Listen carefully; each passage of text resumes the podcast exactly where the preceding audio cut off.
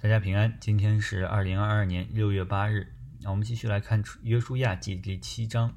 上一章当中，啊，当耶利哥的城墙塌陷的时候，啊，约书亚清楚地告诉以色列人，啊，在第十八节记载：至于你们，务要谨慎，不可取那当灭的物，恐怕你们取了那当当灭的物，就连累以色列的全营，使全营受咒诅。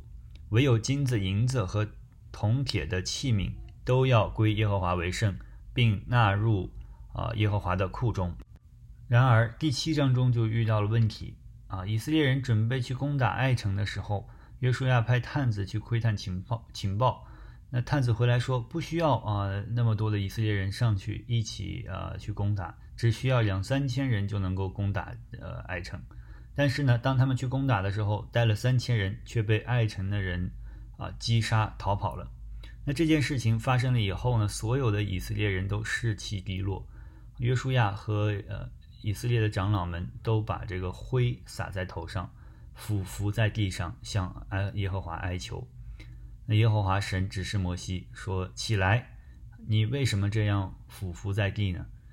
以色列人犯了罪，违背了我所吩咐他们的约，取了当灭的物，又偷窃，又行诡诈，又把那当灭的放在他们的家具里。”因此，以色列人在仇敌面前站立不住，他们在仇敌面前转背逃跑，是因成了被咒诅的。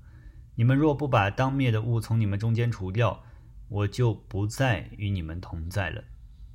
那这里说到有人违反了神的约定啊，因着贪心拿了不该拿的东西，所以耶和华在以色列人去攻打爱城的时候就没有与他们同在啊，使得呢他们落荒而逃。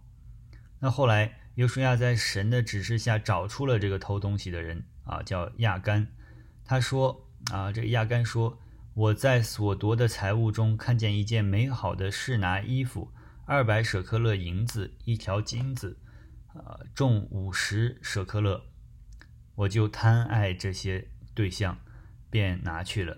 现金藏在我帐篷内的地里，银子在衣服底下。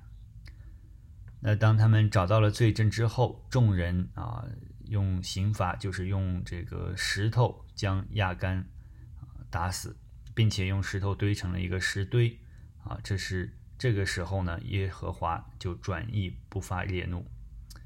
那弟兄姊妹们啊，我们看到爱城啊，在这个探子的眼里是非常容易攻打的一个城市。那他们很自信的说，两三千个士兵就能够成功，就能够把它打下来。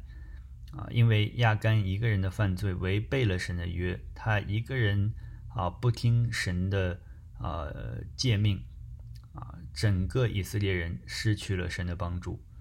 当没有了神的帮助的时候，再容易战胜的敌人也会使我们落荒而逃。